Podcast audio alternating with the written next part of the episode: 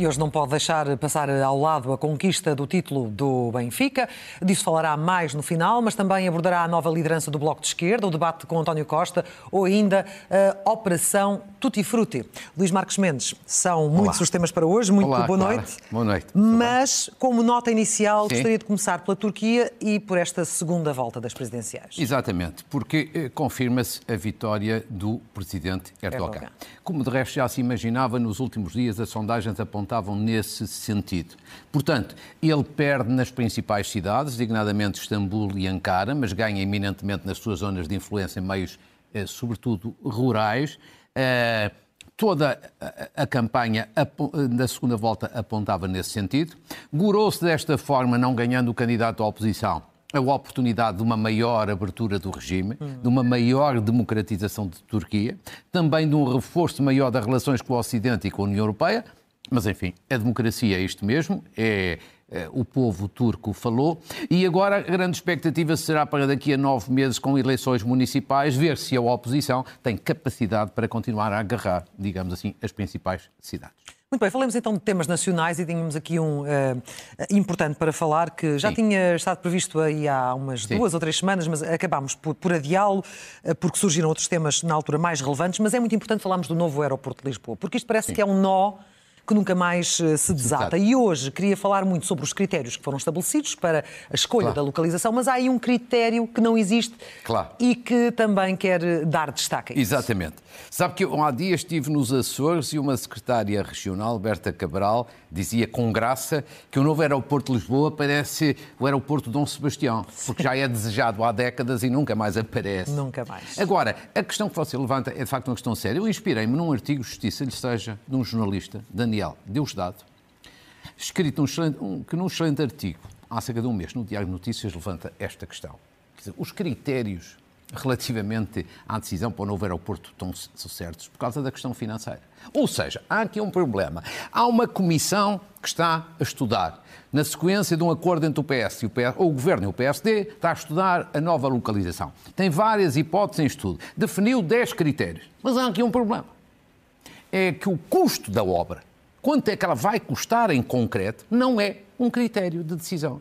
E isto levanta enorme perplexidade, embora muita gente neste momento ainda não saiba do assunto. E para comprovar isto, até apresentei um quadro para mostrar quais são os critérios e o que é que falta. Olhamos para eles então. Exatamente. Ora, vamos ver os principais critérios, os 10 critérios. A proximidade a Lisboa, as infraestruturas atualmente existentes, a, a área de expansão possível do futuro aeroporto, a capacidade de movimentos por hora, os aviões, os conflitos com o espaço aéreo militar, são os primeiros cinco critérios, e temos a seguir mais cinco critérios. Os riscos naturais, ah, a população afetada, aqui é sobretudo a questão do ruído, os corredores migratórios, a importância para a Força Aérea, porque algumas localizações implicam, têm implicações com a Força Aérea, e a existência ou não existência de estudos de impacto ambiental ou declaração de impacto ambiental. Agora, a questão que, que suscita grande perplexidade é esta. Como é então, possível? o custo da obra não é um critério?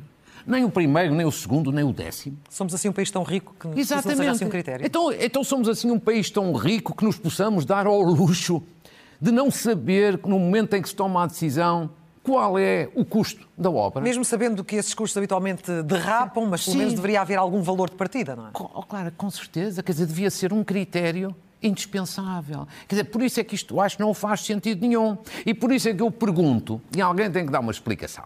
Isto é um lapso ou é mesmo intencional? É que se é um lapso tem que ser corrigido, ainda há tempo para o corrigir. Se é intencional, é um disparate monumental. Agora imagine que você tem uma hipótese de localização que custa, por hipótese, 4 mil milhões de euros. Tem uma outra hipótese que custa o dobro, 8 mil milhões de euros. Isto não conta para a decisão? Somos um país rico, podemos dar ao luxo de gastarem assim à tripa forra. É como no, me- no metro, em que recentemente um secretário de Estado dizia que houve uma derrapagem de 500 milhões. Ah, mas está tudo bem, está tudo resolvido. Quer dizer, houve uma grande preocupação com uma indemnização de 500 mil a Alexandre Reis, depois ninguém se preocupa com 500 milhões no metro. E agora, Apesar das justificações apresentadas, apesar de- dos pedidos de ajuda através do Con- PR, que nesse Concluindo, esta questão é muito importante. Sim. É preciso perguntar à Comissão Técnica se isto é um lapso ou se isto é intencional. É preciso perguntar ao Governo e é preciso perguntar ao PSD, porque tudo isto foi decidido na base de um acordo entre António Costa e Luís Montenegro. E eu espero que lhes façam a todos eles esta pergunta e que isto seja clarificado antes que seja tarde. Tem, entretanto, eh, nestes dias, nestes últimos dias, acompanhado os desenvolvimentos da, da operação da investigação Tutti Frutti, que foi elogiada por uns, foi muito Sim. criticada por outros, eh, sobretudo porque passaram sete anos e não tendo havido eh, grandes avanços no Ministério Público, o caso foi assim lançado, como se costuma dizer, no Tribunal da Opinião Pública. Qual certo. é a sua posição? Vamos lá ver, isto nasce esta semana de várias reportagens da, da TVI, portanto da concorrência, mas de facto a questão é importante. Sim. A questão é importante no plano judicial e no plano político. São dois planos diferentes, mas são ambos graves. Vamos primeiro ao plano judicial. O plano judicial é este. Eu acho que aqui o Ministério Público merece uma palavra forte de censura e de crítica. Porque você veja bem, isto é uma investigação tutti frutti que envolve pessoas do PS e do PSD, são os suspeitos. É uma operação, uma investigação que decorre há 7 ou 8 anos. Ao fim de 7 ou 8 anos, veja bem, ainda não há ninguém constituído arguído. Ainda os suspeitos não foram ouvidos. Não há nenhuma acusação e também não há nenhum arquivamento. Quer dizer, ao fim de 7 ou 8 anos, isto está no mesmo ponto. Não é nada de inédito, não é nada não, não é nada de inédito no passado. Mas é grave, nós não podemos claro. normalizar estas situações. Depois, aparentemente, por todos os dados que se conhecem, estamos em, em vias de ter um novo megaprocesso. Hum. Então não aprendemos nada com os megaprocessos anteriores. Terceiro, então o Ministério Público não, não constitui arguídos, não deduz nenhuma acusação, mas ele ou a Polícia Judiciária passam estes dados todos para um órgão de comunicação social. Ou seja, a preocupação deles é condicionar ou é tomar uma decisão. Ou seja, isto do ponto de vista jurídico, judicial, isto é, é absolutamente inadmissível da parte da Polícia Judiciária ou do Ministério Público, mas sobretudo aqui do Ministério Público, que é ele compete tomar decisões. Repare, há mesmo dois jornalistas que são especialistas nesta matéria. Luís Roça, do Observador, Eduardo Damas, do Correio da Manhã, que já vieram dizer que isto é inadmissível o comportamento, a inação, a paralisia do Ministério Público. E eu acho que eles têm muita razão. E eu até acrescentaria uma pergunta, e que é esta tão simples. Quer dizer, foi para isto que o Presidente da República e o Governo substituíram Joana Marques Vidal na Procuradoria-Geral da República. Foi para isto, para dar esta, uma, agora uma nova Procuradora que não tem iniciativa, não tem personalidade. Foi para isto, foi um verdadeiro tiro no pé. Sim. Portanto, isto é um desastre. Mas claro. judicialmente ainda estamos para ver, como vamos ver claro. o que vai acontecer. Falou também da questão política. Politicamente claro. já temos aqui alguns dados que são relevantes. Sim. Eu acho que a reportagem eh, televisiva da TVI tem um grande mérito nesta parte, sobretudo nesta parte política. política. Porque isto não é novo, mas é muito preocupante e, porventura, para o comum dos cidadãos é relativamente novo. E o que é que se passa no essencial? Conversas, contactos e eventuais negociações entre pessoas do PSD de Lisboa e pessoas do PS, designadamente, segundo vem na reportagem, Fernando Medina e Eduardo Cordeiro, que hoje são ministros, ou seja, contactos entre pessoas do PS e do PSD para articularem candidatos autárquicos de um lado e do outro. Olha, tu ganhas aqui eu ganho acolá. Tudo nesta perspectiva. De depois, com base nessas pessoas, tentarem fazer negócios ou negociadas. Sim.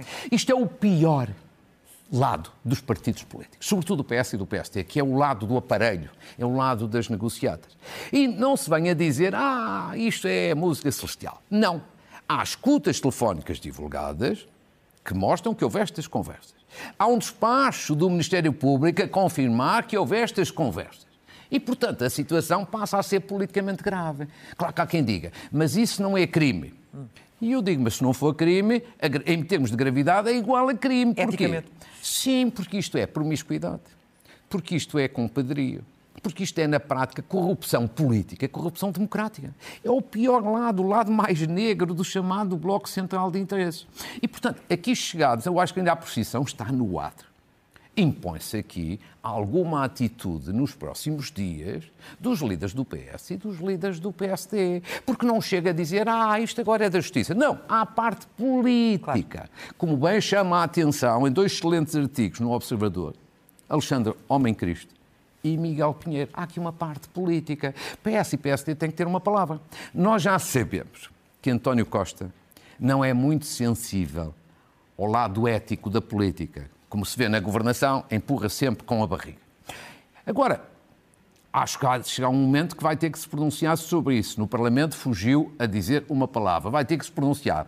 E Luís Montenegro também tem aqui uma oportunidade. Uma oportunidade de ouro de fazer uma limpeza política que é absolutamente indispensável para recuperar credibilidade aqui nesta área política aqui de Lisboa e, portanto, isto é também um teste à sua liderança.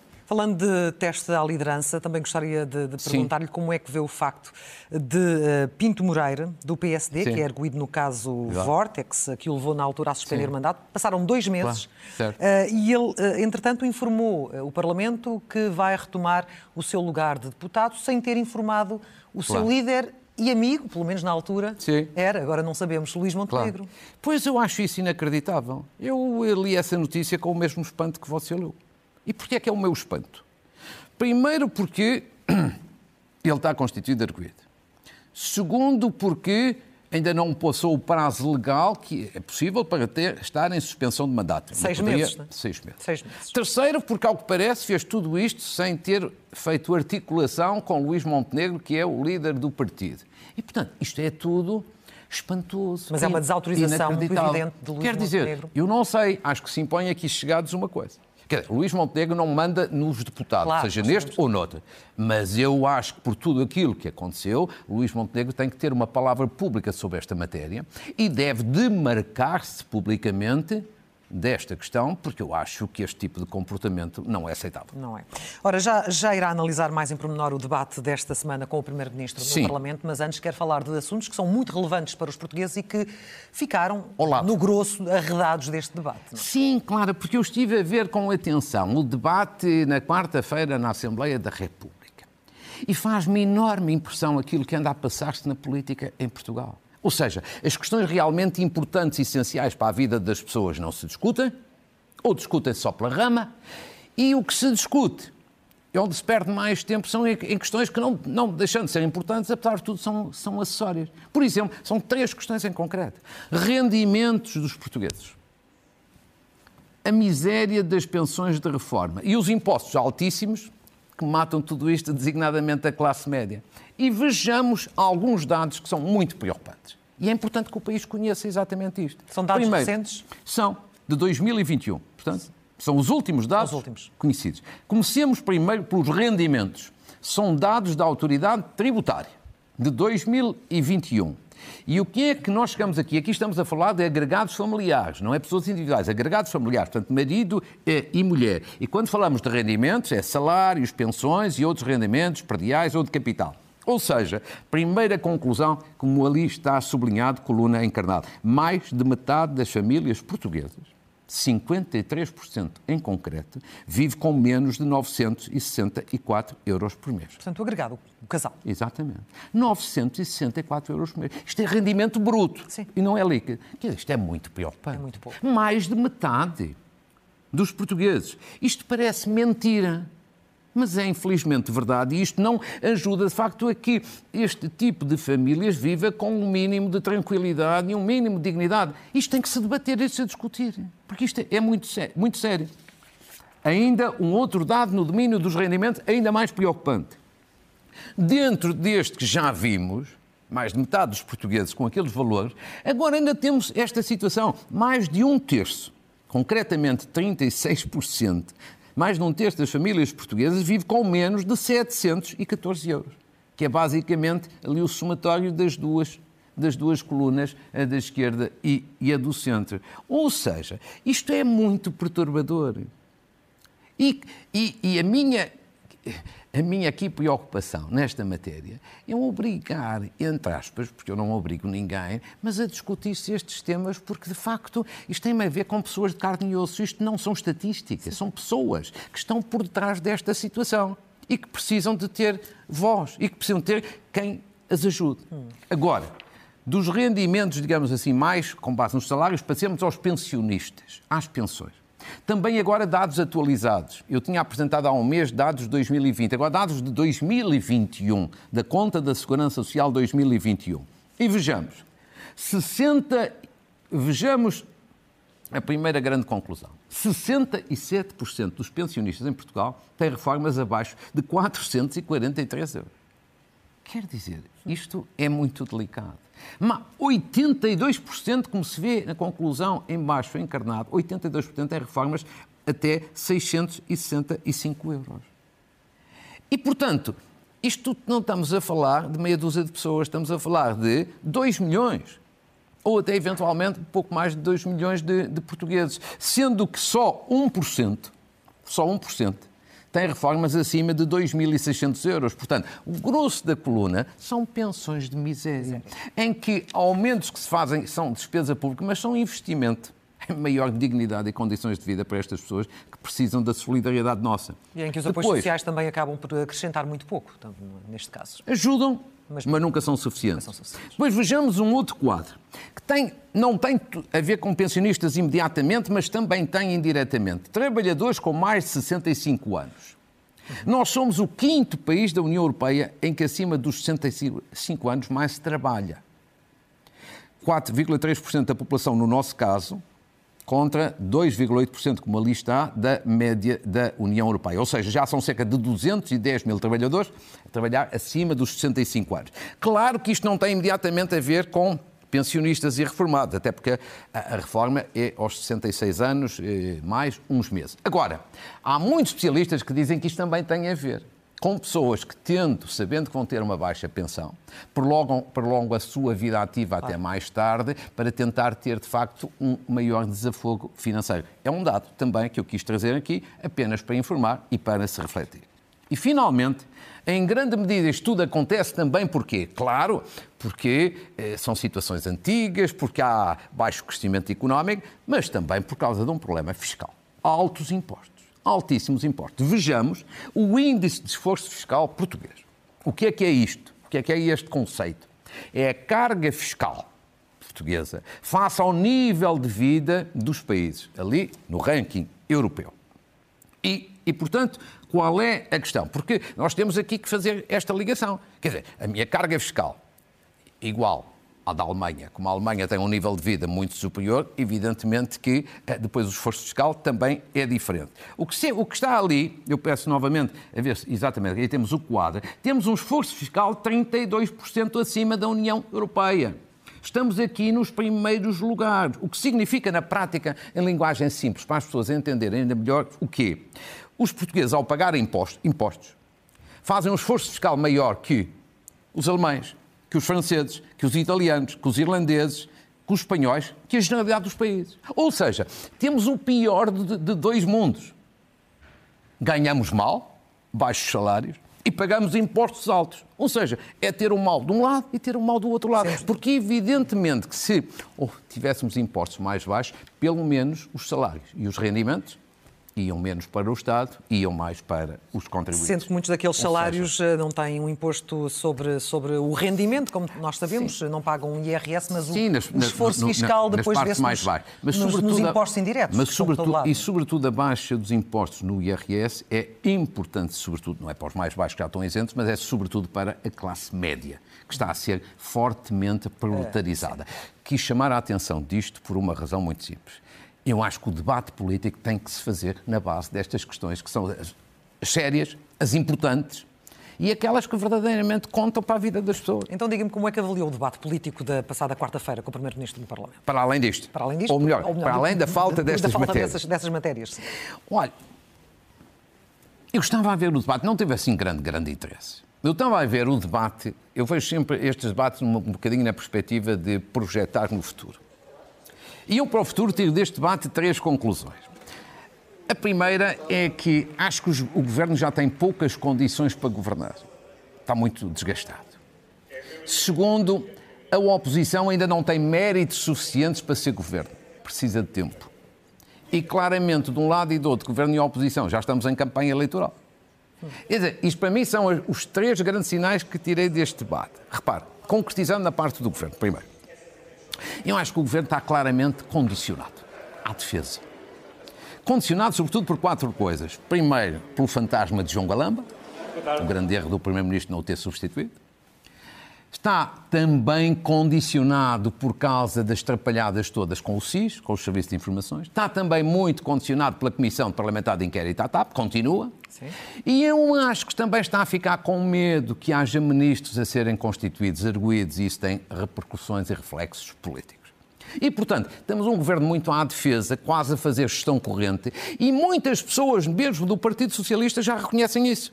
Por exemplo, Ferro Rodrigues veio esta semana. Sim dizer que é preciso uma remodelação profunda. Antes já tinha sido Carlos César, César, uma ou duas vezes, e vários outros. Ou seja, os próprios grandes apoiantes do Partido Socialista reconhecem que as coisas não estão bem no governo, que já não confiam neste governo tal como ele existe. E, portanto, a remodelação passou a ser uma espécie de novo Dom Sebastião. É o sebastianismo. A remodelação vai resolver tudo. Há apenas um problema. É que para, ser, para haver uma remodelação profunda, é preciso que as pessoas aceitem. Claro. Para ter nomes fortes, é preciso que as pessoas aceitem.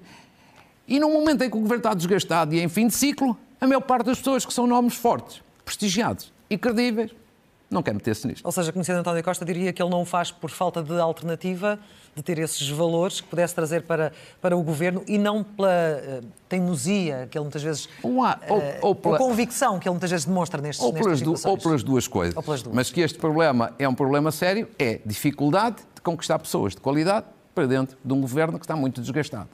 E a oposição? Agora, a oposição. Eu acho que a oposição mostra e mostrou muito esta semana uma grande pressa de chegar ao poder, uma grande sede de poder. Sufraguidão do poder. Uh, Luís Montenegro até chegou a dizer uh, está próximo à nossa vez. Não me parece a expressão mais feliz. As pessoas não gostam, do modo geral, de quem tem pressa de chegar ao poder. É preciso aqui alguma tranquilidade. Sobretudo porque eu acho que a oposição o que precisa para conquistar um estatuto sério de alternativa é duas coisas, não é depressa de chegar ao poder, é duas outras coisas, é ter causas e ter nomes. Ou seja, causas, para as pessoas perceberem o que é que há de diferente. Já dei aqui muitas vezes o exemplo da causa fiscal. Devia ser a grande causa da oposição. E nomes. Eu acho que o Luís Montenegro ainda está muito a tempo, mas eu acho que ele precisa de arranjar meia dúzia de nomes fortes e credíveis na sociedade. Não é propriamente, não é propriamente dos seus dirigentes na sociedade, que possam ser uma espécie de seus conselheiros em algumas áreas essenciais e que os portugueses vejam como potenciais futuros ministeriáveis. Eu acho que isto é importante e é urgente e é cada vez mais é, indispensável para ganhar aqui um estatuto alternativo. Mas que isto tem na cabeça, tem esses nomes na cabeça. Se ele tem na cabeça ou não, não sei, mas acho que é provável que o tenha e, sobretudo, era importante que o, o tivesse. Terceiro lugar, a terceira conclusão é que ficou clarinho Está esta semana que estamos em campanha eleitoral. Está do lado do governo e, e, e, do lado da oposição. E aqui a questão que se coloca é esta. Quer dizer, se as eleições são no prazo normal, está previsto 2026, então eu pergunto, vamos ter uma campanha eleitoral de três anos e alguns meses?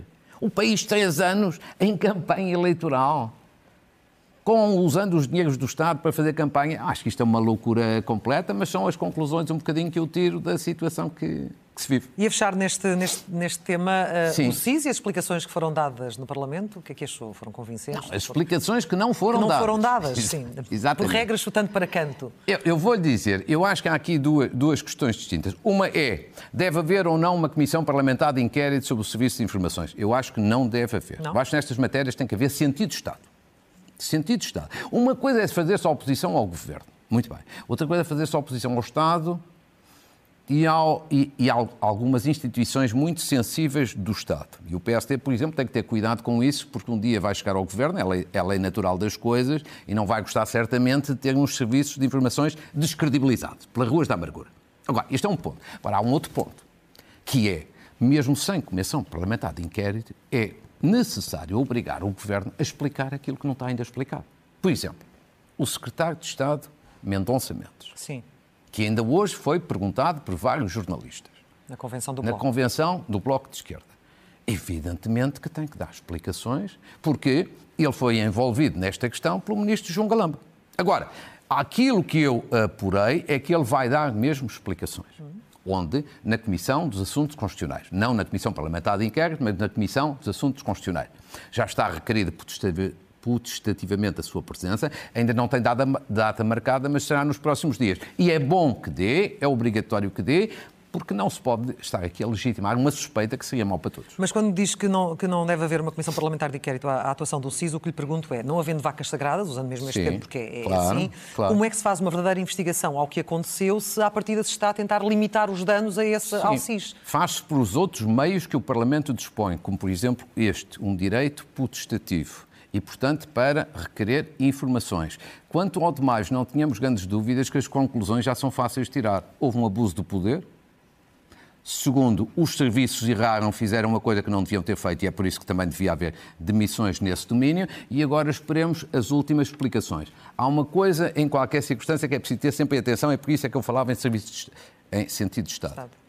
Os serviços de informações em Portugal só existem verdadeiramente com eficácia se tiver uma boa articulação com os serviços secretos de outros países. Uhum. Se começamos aí com inquéritos parlamentares e a credibilidade dos serviços de informações pelas ruas da amargura, acontece aquilo que já aconteceu no passado. Os serviços de informações lá fora cortam com os nossos. E aí nós estamos no pior dos mundos.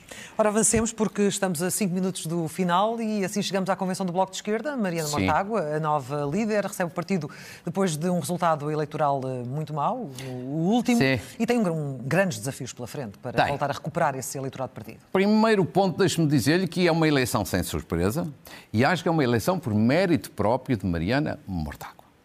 Mariana Mortágua é uma deputada muito competente, que ganhou um grande prestígio, uma grande credibilidade, sobretudo nas comissões parlamentares de inquérito à banca. BES. Exatamente. Foi muito elogiado na altura, à esquerda e à direita. E tem hoje, de facto, um capital de prestígio e de qualidade muito grande. E, portanto, ela tem mérito, grande mérito. Segundo, tem grandes dificuldades pela frente? Tem. Tem grandes dificuldades, em primeiro lugar, porque não é fácil su suceder a Catarina Martins. Catarina Martins criou um estatuto de empatia, criou, foi, foi assertiva no seu mandato. Eu acho que ela, de resto, pode vir a ser candidata a Presidente da República, do Bloco de Esquerda, ou candidata às eleições europeias, daqui a um ano.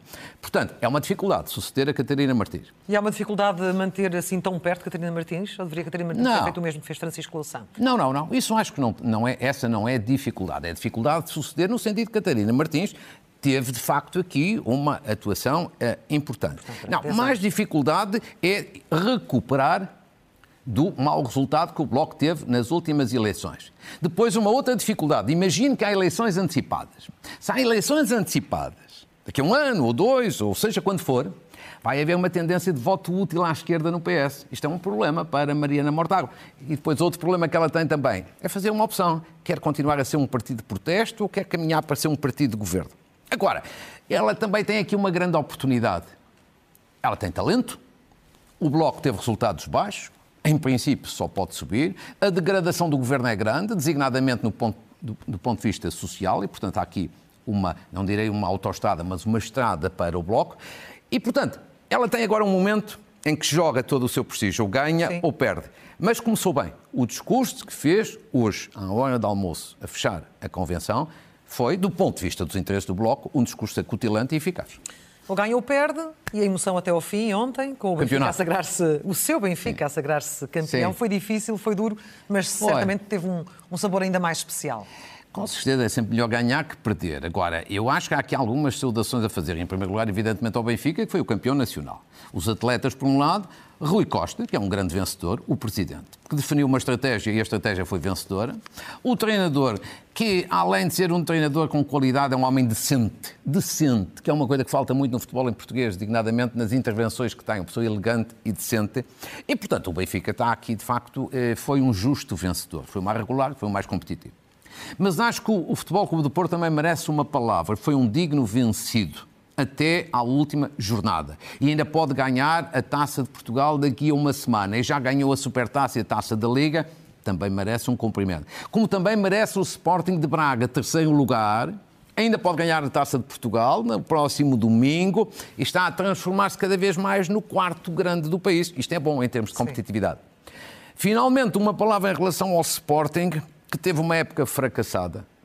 de facto, foi uma desilusão, mas provavelmente todos esperamos a bem do país que, tenha, que venha revigorado na próxima época. E já agora, se permite, também uma saudação ao Famalicão, porque ganhou ontem a Taça de Portugal feminino aqui uhum. no Jamor, e isso é também importante. Portanto, Aqui fica um apontamento, sendo que isto é cá dentro, a nossa dificuldade grande é lá, lá fora, fora. É, e portanto temos aqui esta pescadinha de rabo na boca sempre, não é? Se não investimos cá dentro porque não temos dinheiro, não conseguimos ser competitivos lá fora. Se não conseguimos ser competitivos lá fora, não temos os dinheiro, o dinheiro, os recursos da Liga dos Campeões. E, portanto, este é um problema sério, de, de facto, de, de Portugal. Notas finais. Ora, muito bem. Notas finais. Eh, vamos lá ver onde é que eu tenho aqui as notas finais, que essa é que é a grande questão. Bom, mas comecemos, que eu já, já vou descobrir. Comecemos por eh, uma saudação a Ana Mendes Godinho. Sim. a ministra do Trabalho e Segurança Social. Porquê? Por causa do acordo que fez há poucos dias com Angola para reconhecer os descontos feitos por portugueses e angolanos. Ou seja, os descontos feitos por portugueses lá, lá, lá em Angola e angolanos cá dentro, que é importante para as reformas. Muito positivo. Uma saudação à CAP, Agricultores de Portugal. Mudou de líder, sai Eduardo Oliveira de Souza, que fez uma grande liderança, com grande credibilidade e eficácia, e entra uma pessoa que ninguém imaginava um antigo embaixador, agora reformado, Mendonça e Moura, que está, portanto, ligado também à agricultura, mas que foi dos embaixadores mais competentes, mais prestigiados que Portugal teve. Uma saudação a Miguel Cadilho, que teve uh, o estatuto de membro e mérito da Ordem dos Economistas, ele que é um dos economistas mais brilhantes que eu conheci e é meu colega no Conselho de Estado. Uma saudação a João Almeida, terceiro no Giro de Itália, Sim. e já agora também Fernando Pimenta e Teresa Portela, medalhas de ouro hoje no domínio da canoagem. Uma saudação à Associação Portuguesa de Leucemia. Tem um trabalho fantástico e criou agora a nova casa de acolhimento de doentes nesta área. Merece uma saudação muito forte. Uma saudação também a um médico, oftalmologista, Gabriel Morgado. Mais um português em alta no estrangeiro, que é uma coisa que eu aprecio muito. Recebeu um prémio internacional nos Estados Unidos do melhor vídeo cirúrgico na categoria de glaucoma, entre 150 concorrentes de 30 países.